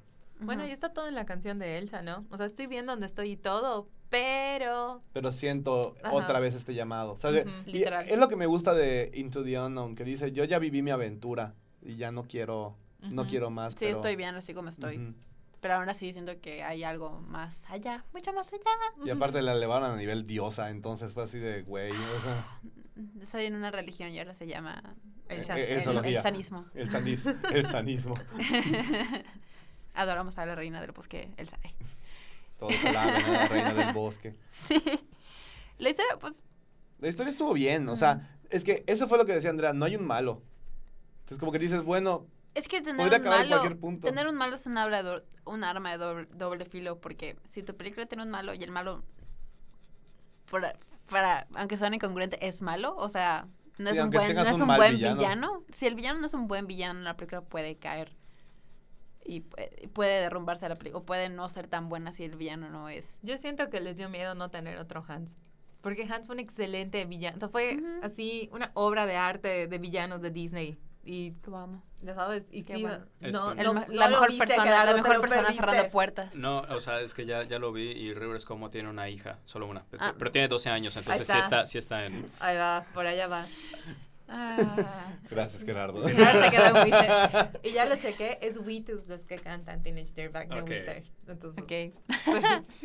Bueno, ah, Pero ajá, es lo que te digo. Entonces, como que, ya sabes, como que sí siento que a lo mejor les dio como cosita. y porque creo que más bien se querían enfocar en La relación. Elsa, en la relación y Pues en. Elsa y en explicar de dónde vienen los poderes de Elsa y a dónde va a ir ahora. Así que creo que dijeron, pues, el villano realmente es las inseguridades de Elsa Yo lo que pienso y de Anna. es A ver, que cuéntanos. dejaron muy perfecto el mundo de Frozen como para que no exista un villano en la tercera. ¿Cómo? Es que- o sea, dejaron muy Ajá. perfecto todo. O sea, está todo como que muy Todo felices para siempre, ya sabes. Como, y muy ideal todo, como para que no aparezca un villano, ya sabes, en la tercera. Porque lo siento muy, eh, lo siento como, pues una comparación medio tonta. Bueno, no tonta. Lo siento como, como entrenar a tu, a tu dragón 2. Ujú. Terminó bastante como que, ah, Alegre. bueno, ok, no, está bien, o sea, terminó bien, o sea, terminó bien para los personajes, ¿no? De que, ay, pues mira qué bueno, salieron de pedos y, y, y no va a pasar nada, ¿no? Y en la tercera, pues aparece otro villano que sacado de la manga, pero pues es un villano que pues que está chido, digo, no estuvo tan chido como los otros dos, pero salió bien, entonces eh, ahorita me pongo a pensar, pues este final quedó bastante como que nice, o sea, todos felices, todos contentos, todos en armonía. Y de ley que tiene que haber un villano. O sea, tienen que sacar un villano así súper cañón para finalizar la trilogía, a menos que se vayan por el mismo camino que siguieron esta. Que no hay un villano, porque seamos honestos. O sea, eh, en la primera película no es un villano, es un antagonista. Pues que no es, no es como, no es un, Ajá, soy un villano, no, no tiene su Porque canción de, solo de Soy en- un villano. Y porque aparte solo nos enteramos que es un villano en el Canta. clímax de la película. Pero canta, canta siendo de los buenos, no Love canta is an open door. Es Ajá, una o sea, es un, es un excelente antagonista. Ana es la villano. única que ha tenido un dueto amoroso con un villano. Eso se lo respeto. En fin. Pero ajá, es eso, que no nos Ah. enteramos que Hans es el villano hasta ya muy metidos en la Sí. película, así que no se siente una presencia de villano en la película hasta después. También otra cosa que me gustó de esta, como que tocando el tema de- del desarrollo de la historia, fue como Ana era la novia paranoica de que "Eh, nos vamos a morir. ¿Y qué me quieres decir? O sea, Es que, ¿sabes qué? Es que yo eso así de me que, güey, encanta. está, está perfecto. O sea, es, es así de que, ah, pero va. Es que sí, la primera vez que la vi como que me desesperó, es como que, "An- Ana, cálmate, Ana, Ajá, de que, siéntate y Amiga, respira. respira. Pero es que sí tiene mucho sentido porque Ana, y de hecho Kristen Bell lo dijo en una entrevista, de que la historia de Ana está basado como que en su propia experiencia, siendo como que muy clingy con sus relaciones. Y Ana literalmente está siendo muy clingy con sus relaciones. O sea, literal, la primera canción es, se llama Something's Never Changed. Bueno, no es, no es Sí, la primera, creo, pero es la primera que canta ella. Y literal dice, I'm holding on tight to you. Y es literal porque si Elsa respira y le sale un moco, es como que, Elsa, ¿estás bien? No sé qué. Y luego si Christoph dice, bueno, cuando nos moramos, nos vamos a morir, no sé qué, no sé cuánto. Pero tiene sentido porque Ana literalmente vivió toda su vida sola. Literalmente. Literal. Le cerraron, su hermana le cerró la puerta cuando estaba, cuando Morra. tenía como cuatro años y nunca le dijeron por qué. Sus papás se murieron, así que no tenía nadie esa morra y estuvo. Y luego Hans, que fue el primer amor de su vida, la traicionó. Así que entiendo que sea una persona insegura y que lo sobrepiense todo y quiera sobreproteger a la gente que está alrededor de ella, que son Elsa, Christoph y Olaf, sobre todo. Me da Y risa que tiene lo sentido. considera- Ajá, me da risa que lo considera exnovio. Cuando pues, ajá. Pues sí, su exnovio. Con mi exnovio y todos de, ah, pues, como el, Todos- el malo. Todos tenemos un ex así. Sí. Que- Estuviste con él tres días, es mi exnovio. Y también eh, Christoph, su arco fue... Aunque sí, me, me decían todos, es que se desaparece un una buena parte de la película y sí, sí, se siente de que, güey, o sea, el vato dijeron, nah, aquí, de aquí te necesitamos nada más al final. Pero estuvo muy chido. En el D23 nos dijeron que iba a poner matrimonio a... Iba a proponer matrimonio a Ana, entonces... La escena en la que están jugando, este... Charades. Charades fue esa escena nos la pusieron en la, en, en la expo. Entonces, lo, lo chistoso fue ver la reacción de toda la audiencia cuando Christoph saca el anillo. Wow. Y todos de que ni de broma, no sé qué, no puede ser. Hmm. Entonces como que verlo intentar y fallar estuvo buenísimo. Repetidas veces. Repet- constantes, constantemente. No fue de que una vez, fueron como cinco veces que lo intentó y una acabó peor que la otra.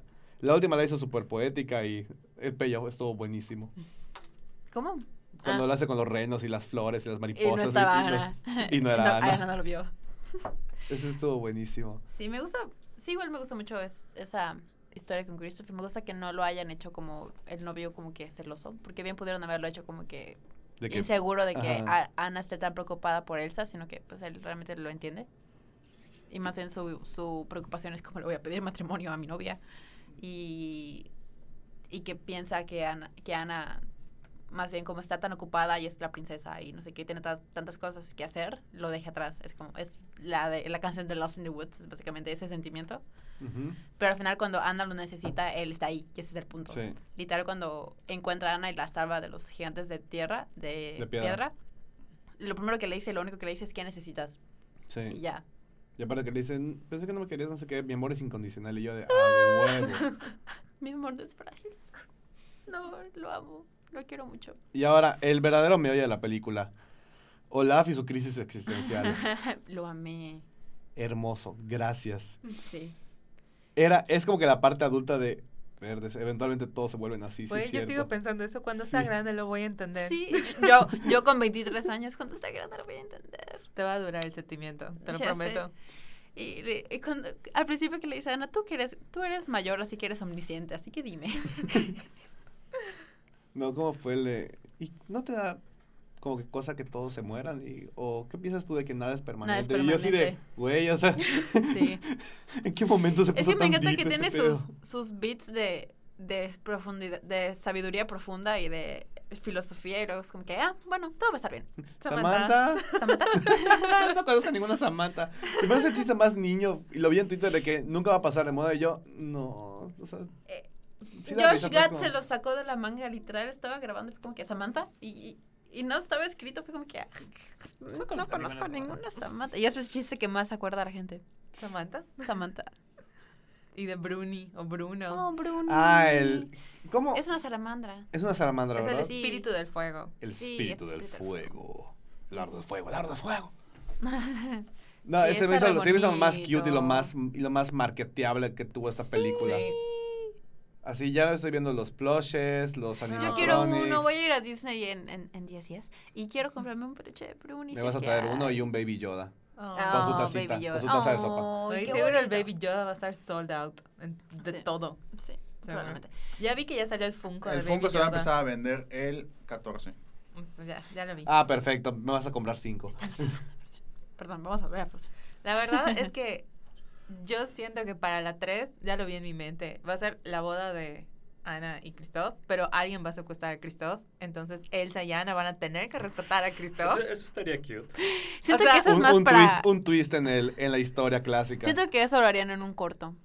No, bueno, ¿y sabes por qué? Y te digo algo. Shrek, Shrek, de- el Shrek Es que sí tiene material de 1.5. corto. Sí. Sí. Es como una porque- premisa Una cortita. pequeña aventura. Porque lo otro que igual sen- sentí como que nada más fue súper teaser y no llegamos al meollo es la mamá. O sea, como que Ujú. siento que tengo todo este previo a, pero no recibí realmente toda la información que quería, que no sé, a lo mejor o sea, yo estoy muy acostumbrada a que quiero saberlo todo. Entonces, como que sí sentí que dije, ok, aquí hay material para hacer una 3 enfocada en la mamá de, de, estas, de estos dos. Ay, ya sé. Porque también, por ejemplo, el momento ese cuando saca el agua del barco y ven Mm. como... Porque Mm. yo todo el tiempo dije en mi cabeza, es como la mamá de Aquaman, ahorita la van a encontrar.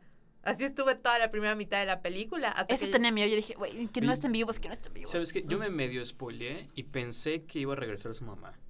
Porque no me acuerdo qué vi que alguien comentó que, ay, Elsa ya no es reina y no sé qué. Y, y luego Ah, dije, ah, ok, entonces. Y vi que la trama tenía que ver con su mamá, entonces dije, "Ah, va a regresar su mamá y su mamá va a ser reina y van a regresar a ser princesa las dos. Y no, no, no es lo que pasó, pero. O yo, sea, yo yo- me spoileé la película en septiembre, literal. En septiembre, súper final de la película. ¿Y eso todo. cómo? How? En un Porque salen en los un- libros los libros infantiles. infantiles y ahí está todo. Y al final sale, ay, eh, al final el último párrafo dice, y después de que, y después de que Elsa conoció su, su destino y se convirtió en el quinto elemento, en Ana pudo regresar y ser la. Se, reina. pin- se pintó el espíritu, pelo de rojo y El todo. quinto espíritu, eh, Ana pudo regresar a Arendelle y, a, y a- a gobernar como reina y las dos se quedaban desde lejos y jugaban charadas todos los viernes. Literal. Ah. O sea, el libro resumió todo el final, así en cinco segundos. Maldita sea. Bueno, pero, ah. ¿qué sabes Se volvió el de la quinto mamá? Ajá, continúa. Se Ah, no, el pero es lo que te digo, o sea, hasta que llega en esa parte del barco, que la verdad sí dije, güey, esto es una película de niños, güey, no esperaba que me golpearan en los sentimientos tan culero. Entonces como que sí sentí, y luego cuando llega a la cueva y todo, como que dije, ok, tengo todo este setup de, esta es la mamá de, porque en realidad luego lo pensé y dije, sí es cierto, güey, en la uno casi no sabes nada de, pues De ninguno, papás. ¿no? Ajá, de ninguno de los dos. Y hasta cu- cuando desde que empezaron a hablar de, es el chal de mamá y todo, dije, ah, ok, la mamá es Algo Es importante. motor aquí. Ajá, digo, Sí. más que más que el papá, ¿no? O sea, es la mamá. Entonces, como que todo el tiempo sigue, o sea, como que estaba esperando, esperando, esperando. Y ya luego al final dije, pues, ni vi bien toda la historia de los papás, ni vi bien, o sea, esta relación de la mamá con su tribu, ni vi bien, o sea, como, o sea, eso es como que sí sentí que, que me faltó quizás Ujú. un poco más. Entonces, en mi cabeza dije, pues, a lo mejor en la 3 es eso. Y luego preferí, no, prefiero que rescatemos a Christoph. Me gusta más esa idea. Güey, Christoph se, volvió, se va a volver rey de Arendelle. Wow. Pero a Ana le gusta más en cuero. Wow, qué pedo con eso. Sí, Dios mío, no. Así no, Andrea, Yo- yo bye. también- Bye, Andrea, bye. No, no, no, no es solo Bye. Andrea, no solo Andrea, yo también escuché y dije, Yo dije, wow, qué manera de cerrar Sí. Frozen. Cuando lo escuché Wow, primera gracias vez, Disney por ese doble sentido. es que cuando lo escuché la primera vez, como que mi mente no reaccionó cuero, cuero, no reaccionó como que su, como que su ropa normal de, de piel, espérate, ¿no? espérate, estamos hablando de Pero cuero, luego- de, de cuero de encuerado o de cuero de leather daddy. Es Leather que ella daddy. le dice, ah, ok. ella le dice, te prefiero en cuero Por eso, o de cuero. Algo por así eso, ¿cuál. ¿cuál es el morbo que le deberíamos estar dando? Que ¿Encuerado? usa cuero, no, cuero. Cu- Ah, Cuero. ok, ok. Tipo entonces, BDSM. entonces sí lo malpensé Ajá. bien. Ok, perfecto. Gerardo, yo no voy a limitar tus tipos de morbo. Mm, Tú creo- eres libre de Creo que- Tú eres, tú eres una Eres- persona consciente, ir- Gerardo, de poder puedes ir mucho que más allá. puedes ir mucho Creo más que- allá creo tu que- morbo, no te vamos a limitar ni a juzgar. Creo que, que- a- al contrario, ¿no? Lo que todos asumimos era más morbo que simplemente encuerado, porque estamos hablando de Christoph encuerado. Tú lo metiste a la No es conversación, cierto. ¿eh? Tú dijiste, no sé si es en cuero de encuerado o de cuero de cuero. Ah, sí, pero, pero antes de eso. Te puedo asegurar que si googleas Christoph encuerado, no lo vas a encontrar con su traje típico de Arendelle. Te lo puedo, pero así garantizar. Es más, saca tu teléfono. Y puede ser que te encuentres con algo de Sven, pero no voy a decir nada. No, no, I no. mean, ¿qué? obviously, internet es Obviously. internet. Sí, internet Ay, es internet. Qué bueno que este podcast sociales. es clasificación R. Y. Sí. ¿Sabes qué más amé de esa película? ¿Qué? Que mató la teoría de que los papás de Ana y Elsa son los papás de Tarzán. Eso estaba pensando Verga, yo. Cuando salió, Estaba cuando salió el barco, cuando salió el barco fue un y aquí se quita todo Estaba- lo de Tarzán. harta de la gente que decía, ¿sabías que los papás de Ana y Elsa son los papás de Tarzán? Y yo teniendo que educarlos de que así no funciona la historia, así no funciona el Así no funciona aquí, imbécil. Y ya, gracias, gracias No, pero Frozen de- 2 por... Oye, entonces de por sí el director, de por sí el director lo dijo hace creo como seis meses Oye, o un año. de tampoco que- son Lo primas dije, de- déjalo pendejo. no, tampoco más. son... Oh. Bueno, más No. que no son primas, más- no, eso no, eso no es lo que mataron, sino que mataron la teoría de que O sea- el, el viaje era hacia la boda de, de. Rapunzel. Ajá. Esa era otra teoría de que estaban viajando, como, como son más o menos en la misma época, y, y No, Dinamarca y aparecen en Alemania, la no sé uno. qué, y que aparecen en la 1 de But Frozen. like, what's the point even? X, o sea, eso es como que Universo cinematográfico de Pixar, Disney. But Eh, why? Pero no, ni siquiera me gusta la de Pixar y no me gusta que hagan, como que fuercen esos universos conectados. Pero me gustó mucho esa como que explicación de qué es lo que estaban haciendo los papás de Elsa y Anna en ese barco, por qué se fueron y eso lo hace aún más trágico saber que murieron tratando de encontrar respuestas para su hija. Ya se sienten más papás responsables que en la 1, eso sí. Sí. Sí, porque el director lo dijo en broma de los papás de Tarzán y todo eso. Y dijo, estaría, estaría chistoso porque podría empatar bien por la época. Nada que ver. Pero, o sea, lo dijo, lo dije como en broma. No pensé que internet se lo fuera a tomar en y serio. la mamá de Tarzán era pelirroja. Sí, de entrada ni se parecían, o sea. No, para nada. Y no estaban. como vaya viajes de Dinamarca a, a África? No sé. ah, No, siempre ¿Por qué viajarías de Dinamarca a Siempre África, esa teoría. verdad? Me da mucho cringe. De las cosas que más odio que ha salido de la cultura del y internet. tiempo. En fin. Pero mandas a alguien. I mean, si estamos hablando de ocupación europea de África, este... en- Ahí vamos, ahí va, ahí va. Claro. ahí va, ahí va. ¡Socialismo! El socialismo. Estamos en hablando su de imperialismo. expresión. Vámonos. Bueno, Oye, Estamos hablando de imperialismo. Hoy en su gustada sección. ¿De Ok, ya, ya, pausa. qué? No sé. Regresan a lo que estaban hablando de vamos a- teorías vamos- tontas. Después de que vayamos cerrando esto ya. Me- bueno, mi Bueno. parte favorita, Ujú. bueno, mi momento favorito, escena, no sé, es toda la escena de Show Yourself. Sí. En primera porque me encanta Elsa con el pelo suelto. Y porque en esa escena lloré la primera vez que la vi. Y pues me encanta como toda esta... Porque la primera vez que la vi como que la canción empieza como que diciendo de que sal, quiero conocerte, no sé quién eres, tú me vas a explicar, tú me vas a dar respuestas de por qué soy así. eh, y tú eres parecido a mí, tú eres como un viejo amigo, no sé qué, no sé cuánto. Y, al fi- y pues yo me estaba como que... Y al final, ¿qué va a ser esto? O sea, no creo que sea realmente una persona Ujú. un espíritu, no creo que sea su mamá, no sé de qué está hablando. Y luego, pues al final te das cuenta que se está hablando a sí misma. Y pues en, en español no se entiende tanto, pero la letra en inglés lo dice explícitamente de que tú eres lo que estabas esperando encontrar toda tu vida. Así que, y eso, no sé, me da mucho... De que ármate de, Ajá, güey. Y le dice, valor, tú puedes. "Sh- grow yourself, grow into your power, and... No, em, sí, step into your step into your power and grow yourself into something new. Es como, toda esa parte me hace llorar. ¿La vieron en inglés? La vi en No, español la y vi en inglés. español. La El quiero ver hecho- en inglés. El hecho de que haya Vayan a verla en inglés. El hecho de que hayan funciones en inglés me parece sorprendente. Es que cuando es Disney ya en, ya en estos tiempos... Ese hace, hace muy poco que están Ajá. haciendo eso. Antes había como que dos, tres funciones el primer fin de semana en inglés y ya. Pero ¿Sabes ahorita sí está ahí acuerdo- la primera vez que busqué, o sea, como activamente, como quiero verla en inglés en taquilla, fue con Big Hero 6. Y no recuerdo haber encontrado. Sí, había en el cine el Cinemex de Platinum, Ay, no sé. donde está Krispy Kreme, había eh, como una función a las 10 de la noche. Nah. Yo me acuerdo cuando quis- quise ver Moana en inglés y esa sí no la encontré. Pero ahorita Frozen es bastante literal, cualquier día puedes ir, creo que a Cinemex de Galerías o al VIP de Harbor y está en inglés. Y sí, vayan a verla en inglés. La verdad, la que más sentí cambio de las canciones, creo que es ah, la que canta Ana, después de que piensa que, sí. que Elsa se murió. Que como que en, en español no la capté tanto. Como que dije, ok, ok. Sí la sentí como que la tristeza y todo eso, pero cuando la vi en inglés como que me cayó mucho más el peso de, verga, se le acaba de morir todos. Y ella piensa que Christoph la dejó porque la, las- los vatos del- de la tribu le dijeron, no, Christoph se fue. Así que pensó que Christoph la abandonó. Olaf se acaba de morir en sus brazos y por ende... Eso estuvo súper triste. Sí, y no me quiero ir, señora Ana. Este, y por ende entiende o capta que Elsa también se murió, así que literalmente está en una cueva oscura completamente sola, sin, sin motivo ni motivación para salir. Y, en- y sin embargo encuentra esa motivación dentro de ella misma para salir. Y ahí fue como que, mis lágrimas. Y ya. Sí, realmente verla en inglés es un plus, porque aparte la música, en particular de Frozen, pegó Let It Go tanto en inglés como en español, entonces... Sí, pero Idina Des- Menzel solo es Idina Menzel en inglés. Sí, y wow, se luce un chingo, tanto en Into the Unknown como en Show Yourself. Es. Igual Evan Rachel Wood, que es la voz de ¿La mamá? Iduna, sí, de la mamá. Igual ¿Y canta, Bell?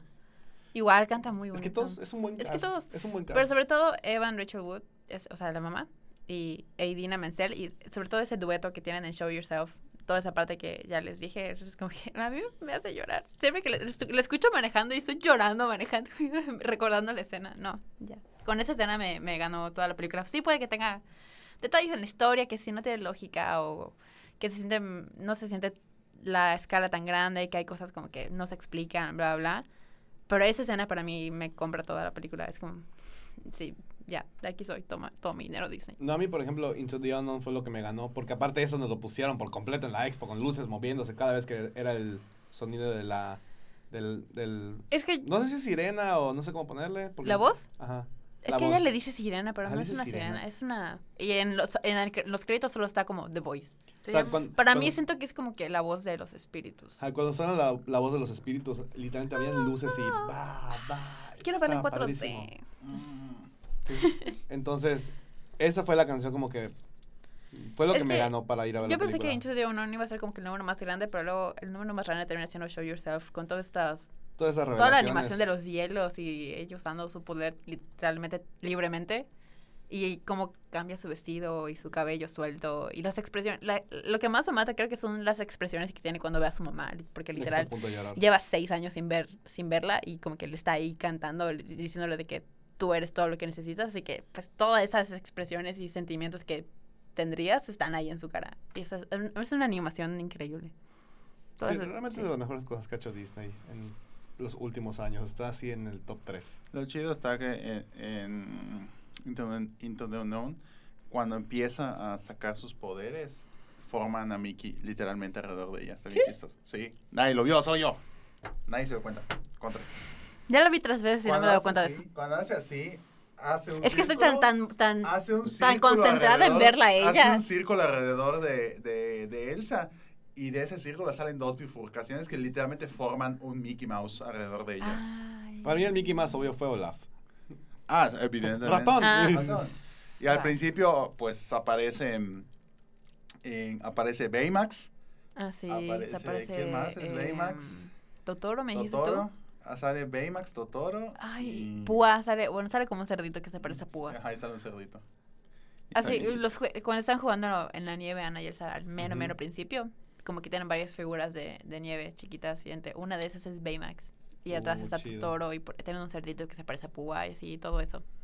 Así. Nice. Hay algo que, que todo el mundo está hablando en internet, bueno, no todo el mundo, pero es un tema de la sexualidad de Elsa, que no sé por qué a la gente le interesa Eso y por desde qué le que- quiere poner que labels. anunciaron, Desde que anunciaron la secuela dijeron, Elsa va a ser lesbiana y es como de no. No, No, no, tanto o sea. él va, no, es- no, él se va a hacer lesbiana. Bueno, sí, pero al final ese terminó siendo como un teléfono descompuesto porque, o sea, el hecho de que no tenga, bueno, no sé, no he visto la 1, pero supongo No que- tiene ninguna relación con Ajá, eso persona. hizo que gente diga, wow, qué padre, una princesa que no tiene ningún Pues interés romántico. Mérida. Ya estaba Mérida, pero... Entonces, ay, y estaría chido que sea lesbiana, ¿no? Que pues puede ser una conversación X en internet que estás conversando. No, sí estaría chido. Pero ya- como es internet, eso se convierte en un, güey, va a ser lesbiana, escucha el rumor. que-". Y aparte, y aparte de que Let It Go fue un himno de la comunidad Ah, LGBT. también, también se, puede, se le puede dar esa Igual lectura. Show Yourself puede ser un buen icono de, para salir del closet, porque literal es Show Yourself. Ujú. Este, así que yo no... algo que sí, nos, algo siento estás que es muy como, Disney. como que Elsa es una blank slate, como que Sí, puedes como que no, verte... hay- no, no como no importa, tiene ninguna este no importa la inclinación hacia ajá. nada, canónicamente, puedes verte, seas de donde seas y seas de la, De los gustos, de la todo, inclinación que sí. seas, puedes verte en Elsa y leerla como tú quieras. Literal, hay gente que la vio con la chava esta de la tribu, Honey Maren, y fue como que se van a casar, es su novia, no sé. Y, ok, no está mal, o sea, si lo quieres leer así, porque me recuerda tipo a Mark Hamill, Ajá. que en alguna vez, alguna vez alguien le preguntó, creo que en Twitter, si No, él en, un- en una, consideraba en una- creo que en un evento. Porque, ajá, ajá, eran... que si alguien, video. o sea, alguien le preguntó si él consideraba que Luke era gay. Y él, pues, él le dijo que, pues, ahora yo no tengo ningún derecho a decirte que si tú ves a Luke, a Luke como gay, no soy nadie para decirte que no, e- no lo ves, ya sabes, porque no hay nada en, en, En, la- en el canon en el que- que texto ni en el canon que niegue o confirme que es gay. Así que si para ti es gay, pues Luke es gay. Y es básicamente eso con Elsa. O sea, pero ¿estás de acuerdo que aunque digan, esta es mi pareja, el intenso nunca ha detenido el internet? No, Entonces, Claro. Aunque al final salga con alguien o no. Claro. Lo que no Sí. necesariamente estoy de acuerdo es este, cuando intentan defender este, la, la- Bueno, ni siquiera defender, porque no es algo que se tenga que defender, pero que cuando alguien dice, oye, estaría chido que Elsa tenga novia, alguien dice, este, no, porque este, Elsa es fuerte por sí misma y no necesita una pareja en su propia película, este, le va a quitar protagonismo, no sé qué, no tiene que tener un interés romántico. Y sí entiendo de dónde viene, pero tampoco creo que necesariamente el hecho de tener un interés romántico le quita protagonismo, le quita No para nada. importancia a un personaje. Digo, eso es gran parte de lo que le están... Del, del online discourse en torno a Rey, ¿no? Ujú. Sí, pi. Ok, ¿les parece que vayamos cerrando de una vez? Sure. esto? Ya llevamos una hora trece hablando, bueno, en general del programa, así que yo creo que sería buen momento para hacer comentarios finales de Frozen 2. Ya sabemos si nos gustó o no, la recomiendan, dónde ven que puede partir la franquicia o, o qué, más o menos como que predicciones que podrían pasar. A la película le ha ido muy bien en taquilla, eso Ah, sí. fue el mejor estreno de, de Disney y toda O su sea, historia. yo sí creo que vaya a haber una 3. O sea, y yo creo que sí también te- se van a tomar su tiempecito así de su par de años para sacarla. Sí, porque aparte están haciendo las demás. La- Está la de, ¿cómo se llama? Aria y el último No dragón. es Aria. No es Aria, es No. este... Ahorita te ¿A digo. ella? Ahorita te digo. Algo así. Pero ahorita pues están con sus eh, producciones que originales. No están, no tienen ninguna secuela planeada para salir pronto. Pero sí, no dudaría que en los próximos dos o tres años anuncien Frozen 2. Digo Frozen 3, perdón. La tercera sí es, este... Sí es. Raya y el último dragón. perdón. Raya. Raya y el último dragón.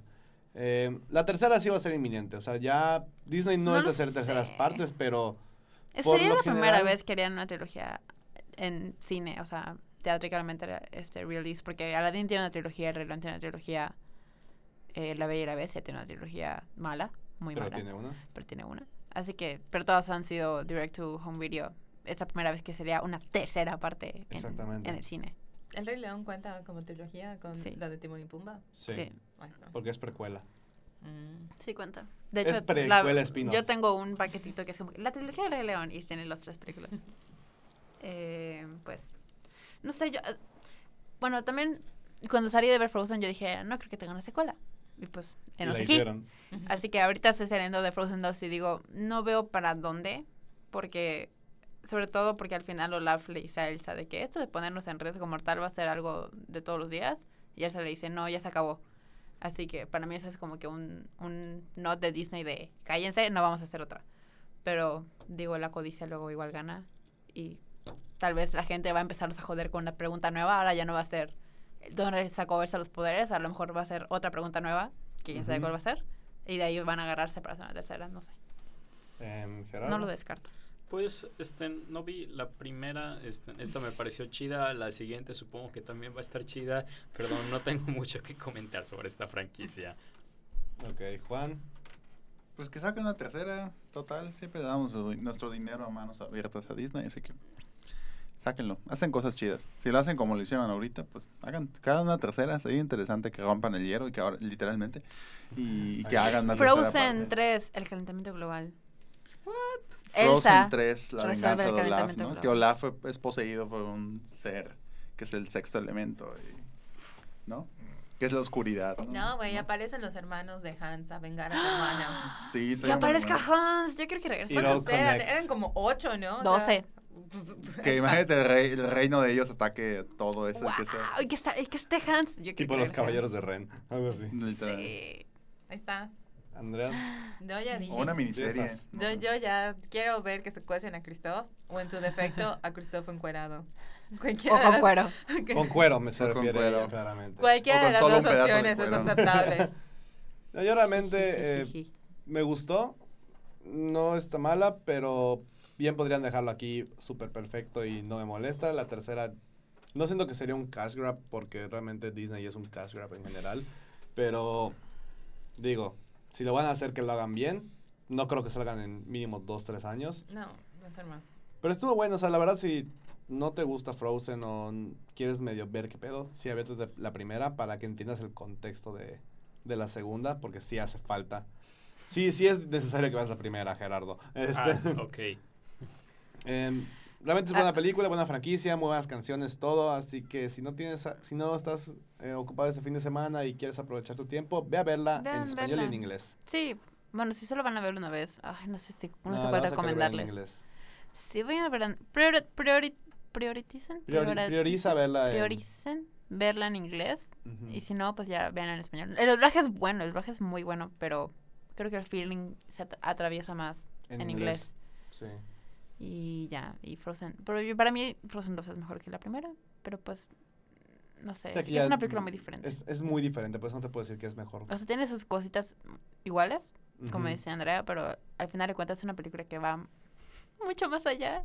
Lo iba a decir y me di cuenta que, que va. diciendo, que va mucho más allá de lo que fue la primera. La primera es como un huevito, literal, solo es como el huevito de Arendelle y esa como que lo intentan expandir más allá, los espíritus y los Nor- Nor- Northuldra y todo.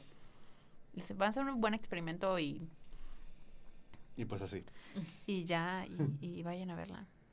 Perfecto. Y pues, amo a Elsa, es mi segunda princesa de Disney favorita, aunque no es princesa. ¿Y quién es la primera? Rapunzel. Muy bien. No ves mi Yeti. que bueno, ya se ha jodido, pero era un sol de Rapunzel. Sí, cierto. No sé cómo me di cuenta. Sí. Pues bueno, ahí están las opiniones y nuestra opinión general de Frozen 2. De todas maneras, Gina tiene el review oficial, por así Sí. decirle, En Kinecarus. en, en el canal de YouTube de Kinecarus. Chéquenlo. Y también suscríbanse y todo, porque pues viene el contenido para el siguiente año. El canal, aunque no, no hemos subido constantemente las últimas semanas, pero, pero hay propuestas va. que vamos, Vive. que vamos a estar haciendo. Vive el canal, no está muerto, solo andaba de descanso. Este viernes se estrena Knives Out, la película de Ryan Johnson. Sí, ya, ya, Ya se estrenó. ya lo vieron, ya la vio. Sí. Andrea ya la vio. ¿Qué? Sí. Le estábamos hablando de lo que veníamos, Andrea ya la vio. Sí, o sea, pensé que se iba a estrenar este fin de semana Las- igual, pero, tenía, tenía fecha para el 6 de diciembre. pero bueno, yo la vi en el cine rojo, entonces no sé si eso influyó. Puede ser. Anticipación de una semana. Entonces, sí. Pues está Knives Out para que la vayan a ver. ¿Y llega alguna otra película que digas, güey? De hecho, mm, sí, está, está ahorita a las diez y media en Cinepolis VIP de Harvard. Por si la quieres ir a ver. Vamos.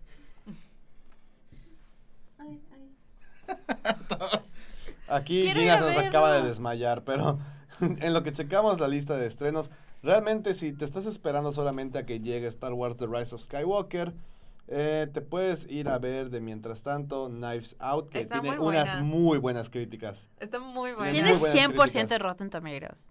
O sea, está Wow. chingón aparentemente. Está muy buena, la Y, recomiendo. Bueno, llega Last Christmas. Estoy así de es la comprarme los de- boletos.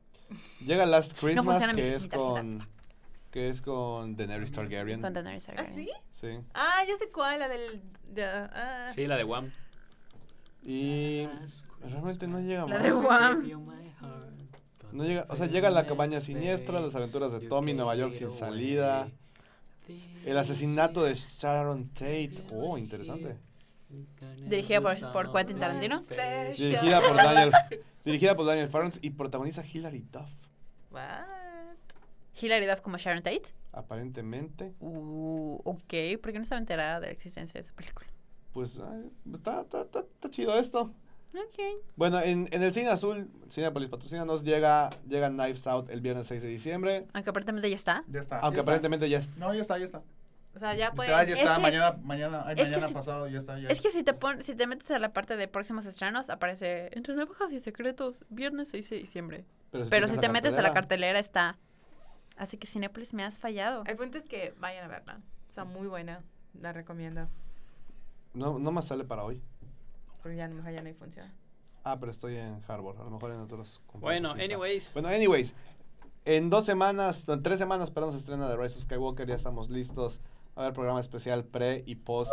Y el post Perdón. del post. Entonces, Quiere hacer un wup, pero me- no me salió de la entonces va, va a estar bueno. Esténse pendientes de las redes de Kinécaro. Si compraste boleto y estás escuchando esto, vamos a entregarlos. ¿Qué día, mi estimado Juan Esteban? El domingo 8 de diciembre. ¿En dónde y a qué hora? En mi viejo molino de circuito, circuito. No sé, tú dime.